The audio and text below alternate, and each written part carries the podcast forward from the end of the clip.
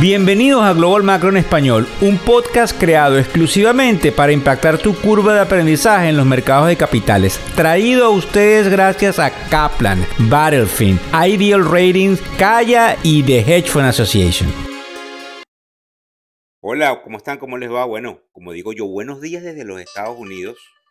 Todo sonando por acá, son las 6 y 58 de la mañana. Pero también digo, sonando porque nos llega información, acaba de salir noticia de, de JP Morgan, eh, de Bank of America, ya le vamos a dar toda esa información, pero primero que todo al grano. Buenas noches, buenas tardes o buenos días, dependiendo no solamente de la hora en la cual nos oyes, sino desde dónde nos están escuchando, que afortunadamente nos llegan noticias que cada vez crecemos más y más. Hoy es viernes 13 de diciembre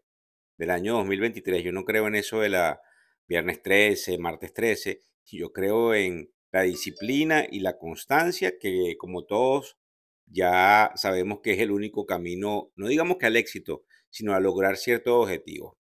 Bueno, y pasamos las dos primeras semanas del 2023, parece mentira. Vamos a lo que se llama un fin de semana largo, porque en Estados Unidos se celebra lo que sería el, el feriado de Martin Luther King, que se celebra este próximo lunes. Y yo quiero decirles que me llama muchísimo la atención y alegría ver una noticia en el Wall Street Journal del día de hoy, donde dice que pareciese que la inflación después de todo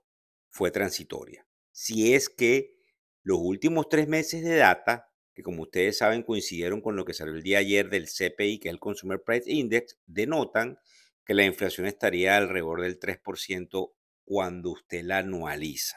Ahora digo yo, ni tan calvo ni con dos pelucas. Porque resulta que cuando empiezas a bajar la guardia, fundamentalmente, y empiezas a decir que no hay recesión y que todo se va a acomodar, como a veces ustedes me escuchan inclusive a mí, suceden ciertos eventos y por eso es muy, muy importante, porque esa es la narrativa que hay hoy por hoy, eso es lo que ustedes van a empezar a escuchar. La narrativa es, bueno, el año no, no, no vino tan malo, todo está muy, muy bien presentado. La realidad es que viene la volatilidad. Entonces yo tengo que recordarles a ustedes que el concepto de volatilidad no es más que esos cambios bruscos en la dinámica de formación de precios, que inclusive se mide con un índice que se llama el B de Víctor IX, el VIX, que se denomina inclusive el índice del miedo. Entonces la volatilidad ha venido bajando un poco porque desde el punto de vista de la formación de precios, ella viene cayendo para denotar un pequeño rally pero lamentablemente también tenemos que tener de acuerdo dentro de nuestros escenarios la posibilidad de ver una volatilidad subiendo que nos deje unos sinsabores. ¿Cuáles podrían ser esos sinsabores?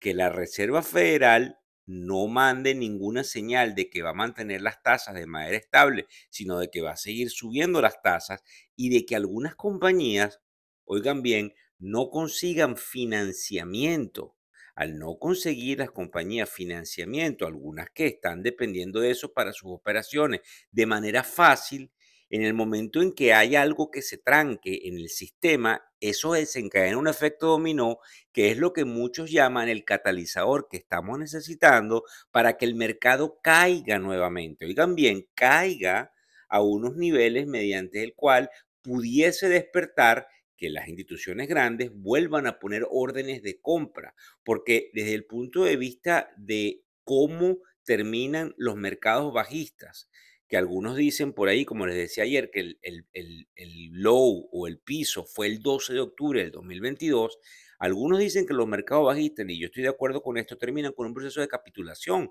que no hemos visto aún. Ahora bien, otra de las cosas importantes que les tengo que anunciar es el hecho de que nosotros estamos lanzando la semana que viene algo que denominamos, oíganlo bien, Global Macro Inbox. Resulta que con toda la información que nosotros entregamos en el podcast nos dimos cuenta que somos el primer medio de comunicación en español que tiene la posibilidad de entregarle un newsletter con una cantidad de información que ustedes no van a leer en ningún lugar antes de leerlo con lo que hacemos desde la tribuna de medios de factores económicos. Entonces la pregunta que nos hacen algunos, muy bonito, pero ¿cómo obtengo el acceso al newsletter? Si ustedes se meten en factoreseconómicos.com,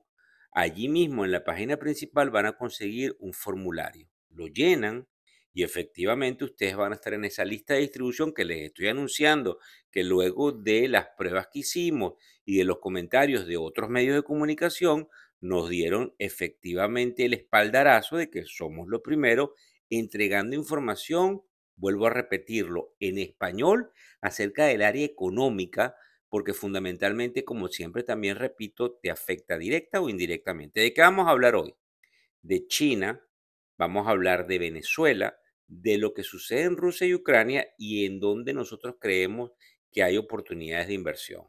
Nada más y nada menos que tengo que demostrarles a ustedes por qué es tan importante lo de China, porque resulta que la economía sigue estando interconectada y todo lo que sucede en esa parte tan lejana de las Américas, porque estamos bien lejos de China, nos termina afectando y es hora de que lo empecemos a entender. Si nosotros estábamos en países como Perú, Venezuela, Colombia, nosotros creemos que la economía de esos países está prácticamente cerrada y que lo que sucede ahí en temas de inflación o de lo que se llama déficit fiscales, básicamente funciona del manejo de la política del gobierno de turno.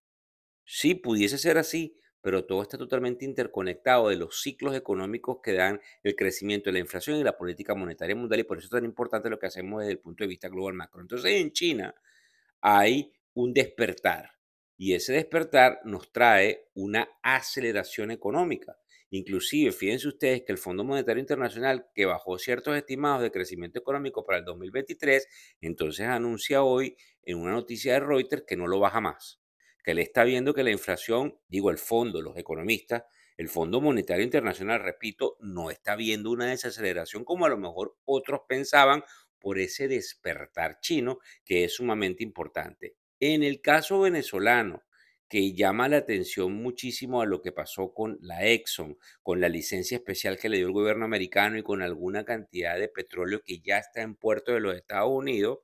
resulta que ayer en la noche el Wall Street Journal saca un artículo de un rumor que venía sucediéndose por ahí, que es el hecho de que ConocoPhillips, que es otra de las compañías grandes de petróleo, tiene una deuda que tiene que cobrarse la Venezuela de una cantidad enorme, 10 mil millones de dólares, es lo que ellos aducen, porque eso necesitaría ir a laudos arbitrales. Pero resulta que Conoco está diciendo que hay una forma mediante la cual ella empieza a traer petróleo venezolano para cobrarse esa deuda entonces, obviamente, esto va dentro de la dinámica o la narrativa de que Venezuela despierta. Y yo espero y aspiro que eso despierte desde el punto de vista de una permeabilización, porque también hay una realidad. En Venezuela el índice de miseria es enorme, producto de las malas políticas, pero hay un despertar en el proceso económico y pareciera ser que Venezuela pudiese ser la economía que, o una de las economías que más crece en este 2023. Y eso obviamente me llena de mucha alegría como venezolano, poniendo a un lado los sinsabores políticos que no quiero tocar el día a día. Ahora bien, en el caso de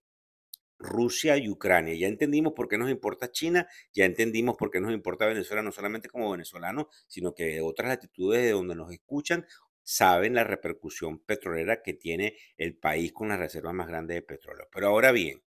¿qué es lo que nos preocupa de Rusia y Ucrania? Bueno, que la dinámica de que el 2023 es un año tranquilo, donde volvemos a una senda de crecimiento con una inflación controlada, se puede descarrilar de la noche a la mañana. Si es cierto que los rusos están por anunciar una escalada en la guerra, porque eso trae unos desequilibrios geopolíticos que lamentablemente afectan a ese, digamos, el lugar donde en esta siguiente noticia, que es en donde deberíamos invertir, tenemos que mantener nuestro radar, que es en el sector de energía, porque el sector de energía ha tenido una cantidad de retrocesos, pero sí es cierto, como estamos viendo en algunos indicadores, que se me está reabriendo China más que proporcional. Para que tengan una idea, también hay una noticia que dice que más de un millón de personas, obviamente en China hay millones y millones de personas, pero más de un millón durante las últimas horas han pedido visa para poder visitar Macao y, y obviamente Hong Kong, que es parte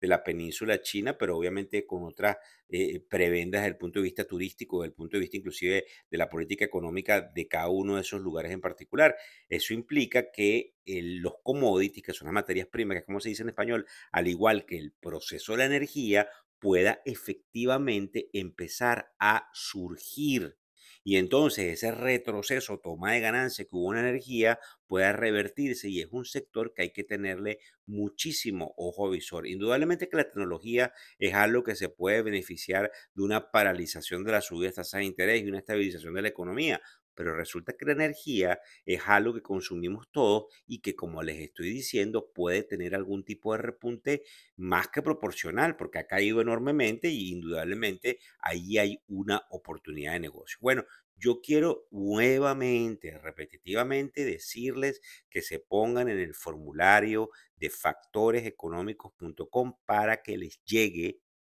el newsletter todas las mañanas antes de las 11 de la mañana, hora del este de los Estados Unidos, repito, con una cantidad de noticias que no van a poder tener antes en otros medios de comunicación y que como efectivamente no todo puede estar en español porque trabajamos con la dinámica de lo que está pasando en tiempo real, entonces lo acompañamos con este podcast donde yo explico una cantidad de cosas, además de lo que nosotros denominamos los reels, el programa de televisión que afortunadamente está listo para arrancar a través de muchísimas plataformas de distribución que se nos unen en la medida en que traemos una cantidad de actores internacionales muy importantes que nos van a hablar efectivamente en un programa de entrevistas de lo que está sucediendo. Máxime cuando la función principal dentro de lo que hacemos en el área de factores económicos es tratar de llevarles a ustedes de la mano lo que no existe hoy por hoy en materia económica en español. Probablemente esto despierte alguna motivación de que algunos no solamente nos copien, sino que se apunten en este proceso y en esta cruzada educativa, donde nosotros creemos que es la mejor manera en la cual ponemos un grano de arena en hacer que cada una de las diferentes digamos, dinámicas de los individuos, de las familias, de los empresarios, de los profesionales, puedan entender de algo que es sumamente importante y que definitivamente, como digo yo ya para culminar, nos mantiene, en este caso a los individuos, una gran cantidad del tiempo pensando, repensando y preocupándonos, que no es nada más y nada menos que el proceso de formación económica de cada uno de nosotros. Muchísimas gracias, no olviden de disfrutar el fin de semana, no olviden de mantener el optimismo independientemente de cualquier noticia, porque los pesimistas siempre comprobados se equivocan en el mediano y en el largo plazo. Muchísimas gracias a todos. El podcast Global Macro y de Factores Económicos ofrece una visión global de los mercados de valores y dicho análisis es producto de la compilación traída por diferentes fuentes de investigación de mercados institucionales. Por motivos y declaración regulatoria, este podcast no debe ser interpretado como una recomendación precisa en inversiones, bien sea en productos y o vehículos financieros. Y además, sugerimos consultar con su respectivo sector particular de inversiones o su equivalente en caso de suscitarse cualquier duda que pudiese derivarse de nuestra fuente informativa. Este podcast es narrado por Víctor Hugo Rodríguez, quien es un conocido profesor y comunicador financiero, cofundador de la plataforma educativa ilafin.com. Muchas gracias.